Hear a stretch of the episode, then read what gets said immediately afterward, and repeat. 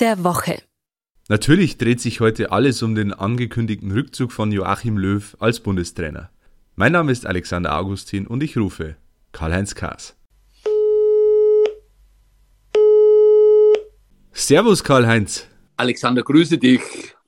Joachim Löw hat seinen Rücktritt als Bundestrainer angekündigt. Im Sommer nach der EM. 15 Jahre war er jetzt Bundestrainer seit 2006. Was wird denn bei dir hängen bleiben aus der Ära Joachim Löw? Ja, nicht nur bei mir, bei vielen natürlich. Dieser Weltmeistertitel 2014, der steht äh, ja absolut herausragend da und da steht Jogi Löw auf einer Stufe mit Sepp Herberger, Helmut Schön und mit dem Kaiser von 1990. Aber Viele Sympathien hat ähm, Jogi Löw verspielt äh, mit seiner Sturheit, mit seiner Verbissenheit, mit seinem, ja, ich sag mal so seltsamen Verjüngungskonzept, ja, ohne Thomas Müller, ohne Hummels, ohne Boateng in der Zukunft. Das war ja nach der äh, WM 2018. Da hat er viel Kredit verloren. Ja, es war eine Entscheidung ohne Not. Aber ich finde das jetzt gut. Späte Einsicht ist besser als keine Einsicht. Und er hat einen Salto rückwärts gemacht. Er hat ihnen die Türe geöffnet. Das ist gut. Der Rücktritt von Löw übrigens war für mich keine Überraschung. Der Zeitpunkt jetzt allerdings schon. Du sprichst es an, Zeitpunkt relativ überraschend vor der EM. Äh, jetzt ist er die sogenannte lahme Ente. Welchen Effekt erhoffst du oder erwartest du dir denn äh, von dieser Rücktrittsankündigung für die EM 2021? Ja, in jedem Fall ist jetzt mal Ruhe da. Das ist ganz, ganz wichtig. Die Vorbereitung Ende März mit drei Spielen kann also starten. Egal wen Jogi Löw nominiert. Die Spieler wissen jetzt, woran sie sind und sie werden sich zerreißen für Deutschland, da bin ich mir sicher.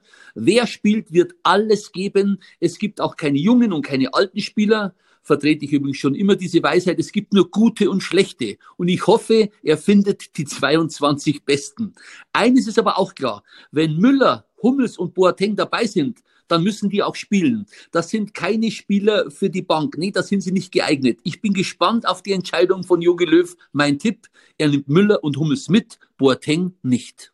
Apropos auf der Bank sitzen. Die Nachfolgersuche läuft natürlich beim DFB und es sind schon einige Namen im Rennen. Wer ist denn dein Favorit auf den Bundestrainerposten?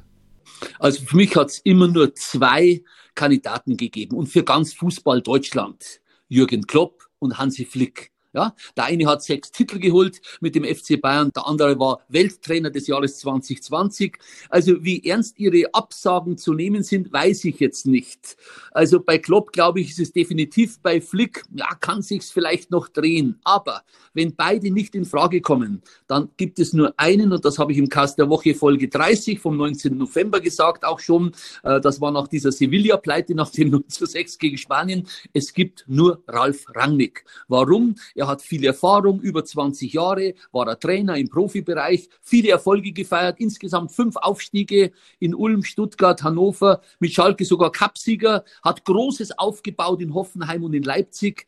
Also ich habe auch mit einigen Spielern geredet, die unter ihm gespielt haben, auch in Salzburg alle sind des höchsten Lobes über ihn.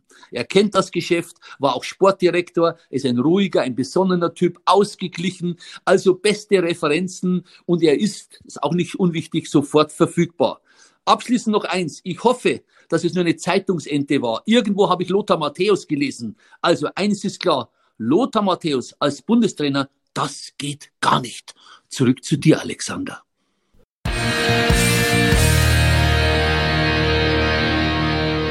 Fragen, Anregungen oder Kritik?